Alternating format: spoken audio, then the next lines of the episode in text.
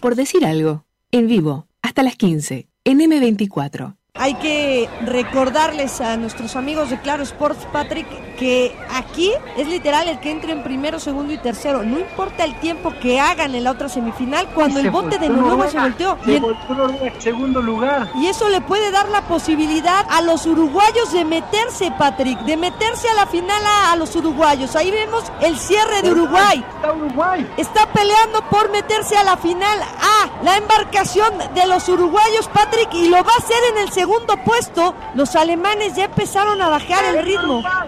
Impresionante. Lo lograron los uruguayos, Patrick. Se Para metieron en el segundo. El tiempo que hicieron 6-7 es increíble y se meten a la final A. Es algo histórico para Uruguay. Uruguay no había estado en la final A desde hace muchísimos años que habían sido medallistas olímpicos y ahora logran meterse a una final A. Aparte de que venían atrás y pudieron remontar tanto, pudieron alcanzar y rebasar y se mete Uruguay a la final A. De verdad que no saben la felicidad que me da. Estoy feliz por Osvaldo Borchi, que fue mi entrenador por tantos años y ahora logro una final. A. De verdad que es algo histórico. Muchas felicidades Osvaldo, muchas felicidades Uruguay, muchas felicidades Rubén Escarpati, también entrenador de los uruguayos. Han de estar felices festejando en Uruguay, se lo merece. Y, hijo, de verdad que estoy muy contento por este resultado. Por decir algo. Conducción. Felipe Fernández. Sebastián Moreira. Y Facundo Castro. Producción y edición. Conrado Hornos. Todos los deportes. En Por decir algo.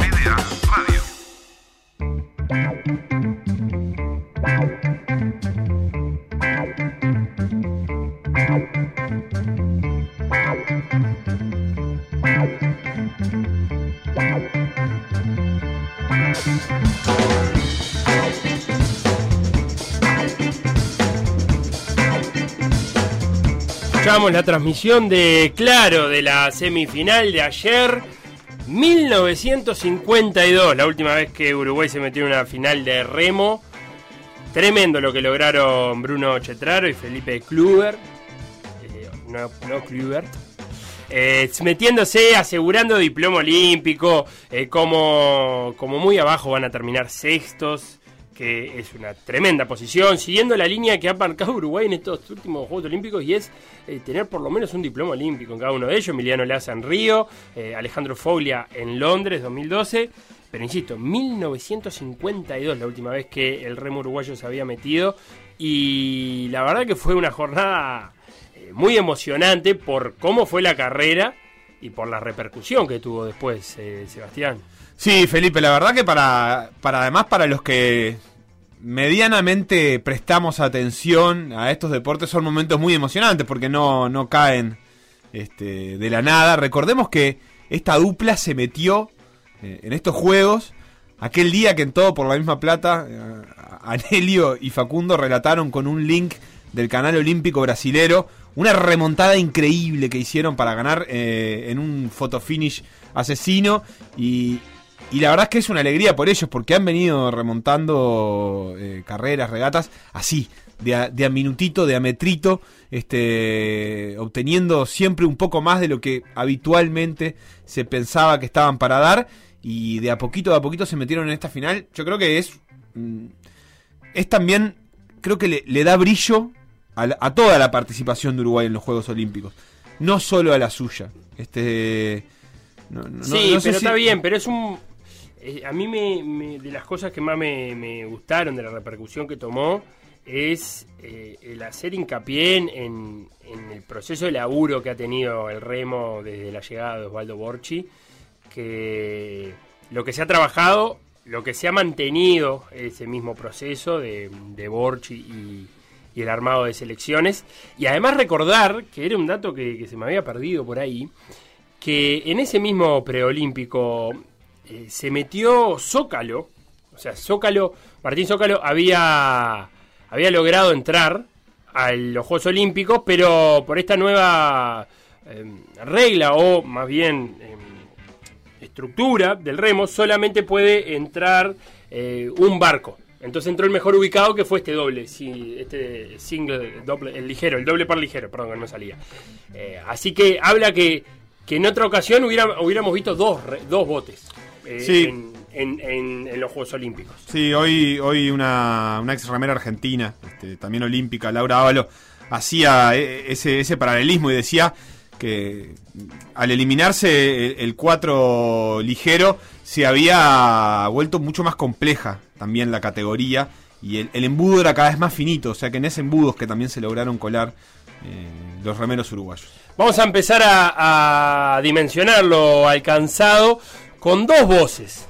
Dos voces. Hay una que ya está y hay otra que está en camino. La que está en camino todavía la voy a mantener en suspenso. Pero la que está del otro lado y que ya ha pasado por los micrófonos por decir algo en más de una ocasión es eh, Rodolfo Collazo. Rodolfo, ¿me escuchás? Sí, claro, ¿cómo andan? ¿Cómo andas, Rodo? ¿Todo bien? Eh, Muy bien y muy contento también. Te tocó hoy gira de medios, ¿no? Eh, estamos todos mirando el remo como casi nunca sucede. Sí, sí, sí, qué bueno. Eso es está divino porque la verdad que, que el logro que se, que se alcanzó hoy fue extraordinario, fue extraordinario, bueno, ayer mejor dicho. Este, así que bueno, nada, la idea es seguir metiéndole para adelante, falta una instancia más, una regatita más, escribido ya a los muchachos, queda una más nada más, no pedimos más. Pero bueno, la verdad que se disfruta y se disfruta muy lindo. Y junto a Rodolfo, también vamos a tener a Patrick Lolliger. Patrick fue la voz que escuchamos al comienzo de este programa, que le mandaba además saludos a Rodolfo Collazo y que estaba verdaderamente emocionado. Y en que la- caló muy hondo en quienes vieron eh, su Sí. emoción. Ya de hecho llegaron algunos mensajes como el de José que decía todos amamos a Patrick. Y Patrick, que es eh, remero, mexicano, nos está escuchando del otro lado del Meet. ¿Cómo andás, Patrick? ¿Me, me desmuteas el micro, Patrick? Capaz que nos está escuchando y nos- no nosotros a. Pero Rodolfo, eh, hablame de, Patrick, que ayer lo vimos comentando remo y que, que tenía una conexión muy grande con, con Uruguay. Sí, claro, este, por varios motivos. Este, nosotros fuimos mucho, eh, coincidimos en muchas competencias con Patrick, con Polo, con, con, bueno, muchos compañeros de la, de la selección mexicana. Si bien en algunas instancias fuimos rivales, este, Patrick compitió por mucho tiempo en el single, en el single pesado, en el single abierto, por lo cual eh, coincidíamos en competencias en campeonatos del mundo, en copas del mundo, en Juegos Olímpicos. Después nosotros también tuvimos eh, una instancia que íbamos a entrenar a, México, a la Ciudad de México, y los entrenamientos también los compartíamos, así que era como una parte de, de la delegación.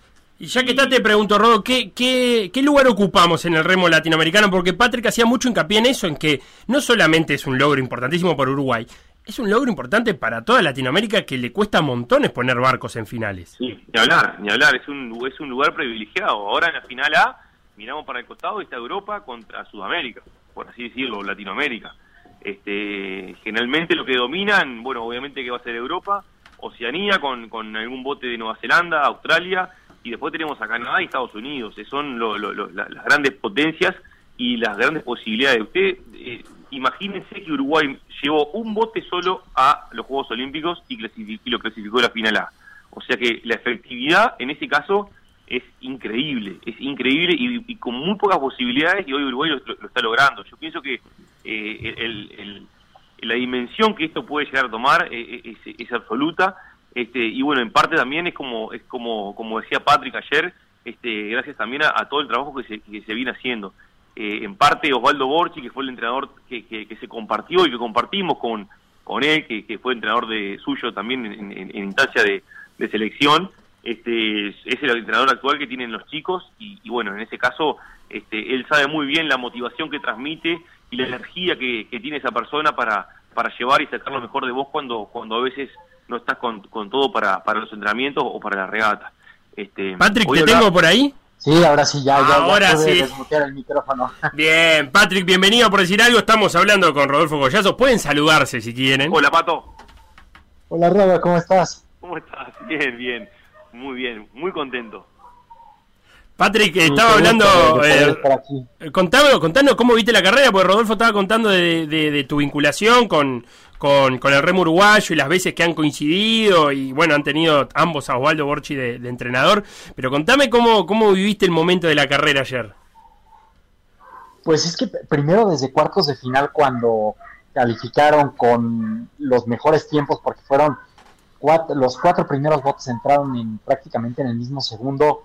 Eso ya decía mucho del, del resultado que podían tener más adelante, pero la carrera de ayer sinceramente de venir del sexto puesto a irse hasta el segundo lugar, eso sí fue increíble y aparte en menos de, de 300 metros. Es algo que sinceramente pocas veces se ve y más en, en los últimos 300 metros de la carrera. Y, y aquel, eh, Rodolfo, te sumo la, a la conversa. ¿A qué se explica esa remontada de 300 metros finales? Bueno, esa es parte de la, estrategia que ellos tienen y la característica del bote uruguayo, ¿no? Este, este bote particularmente, el sprint final es, es muy, muy explosivo.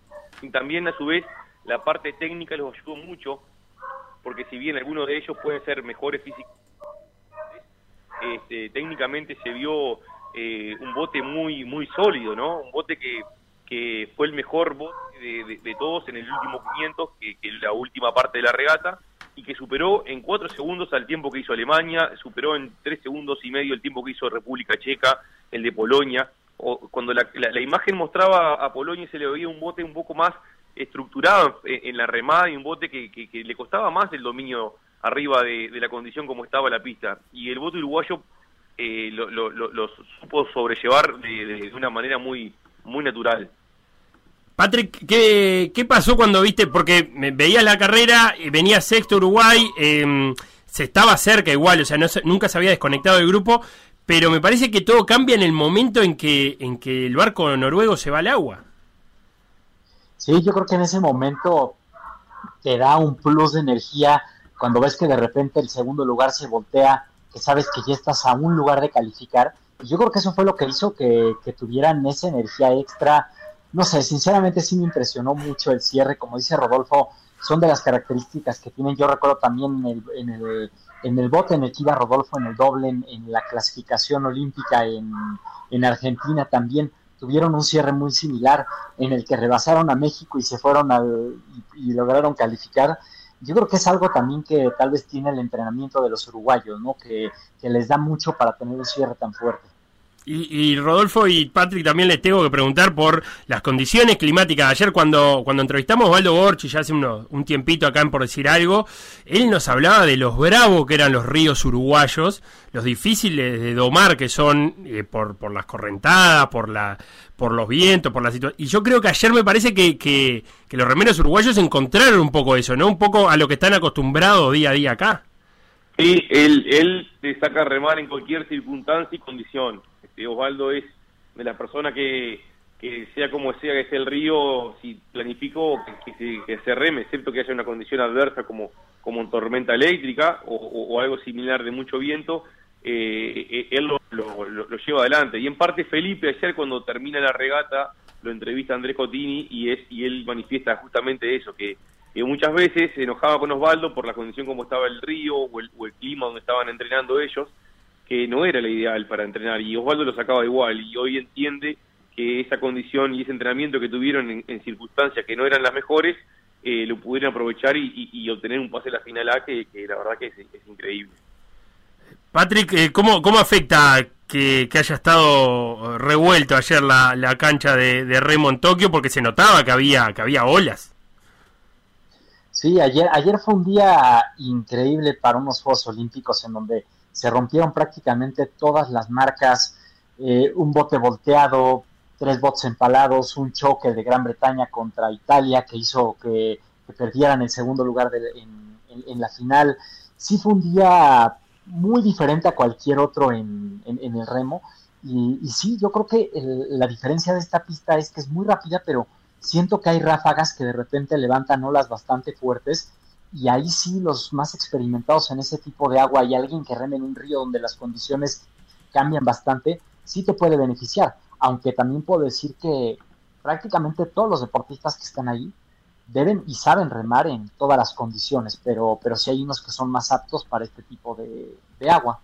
Y Rodolfo, te tengo que, que preguntar cómo, cómo se recupera de, de acá mañana. Eh, los habíamos escuchado incluso hablar a, los remeros de, de que tenían alguna desventaja con respecto a sus competidores en cuanto a que no tenían chaleco de hielo o que no habían llevado oficio propio y ese tipo de cosas. Pero ¿cómo se recupera en 24 horas para volver a, subirse al, al, bote?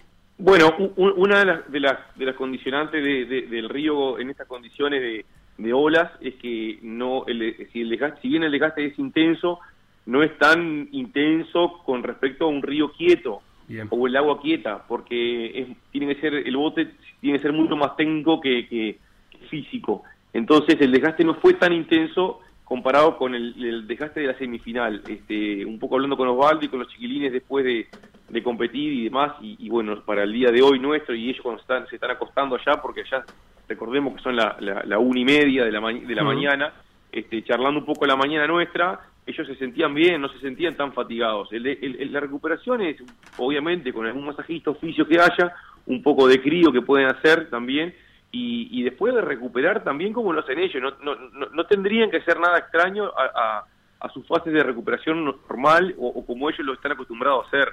Si ellos hacen media hora de bicicleta o hacen eh, ergómetro o salen a, no sé, estirando, como, como ellos están acostumbrados a hacer. Yo pienso que eh, eh, la alimentación también los favoreció porque ellos dan un peso cómodo. Recordamos que dos horas antes tienen que pesar 70 kilos de promedio este, el bote y ellos están bastante bien en ese sentido, lo cual le, posibilita comer algo más para poder recuperar y ellos están en excelente, en excelente forma en ese sentido.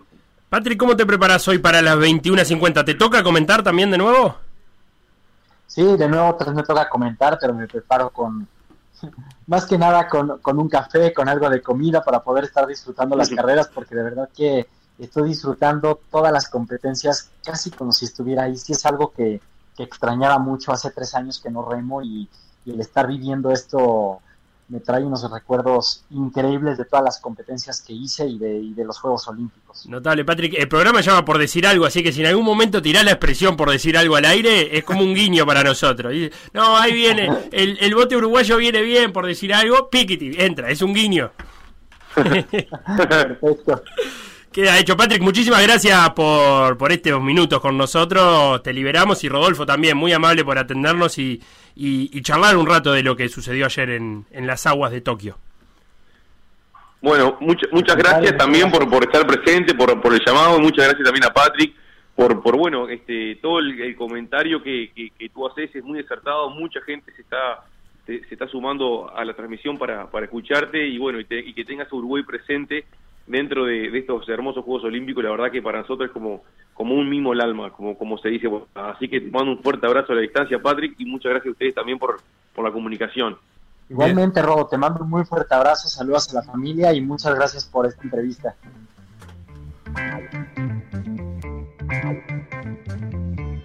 Por decir algo. Conducción. Felipe Fernández. Sebastián Moreira. Sebastián Moreira y Facundo Castro. Producción y edición, Conrado Hornos. Todos los deportes, en Por Decir Algo.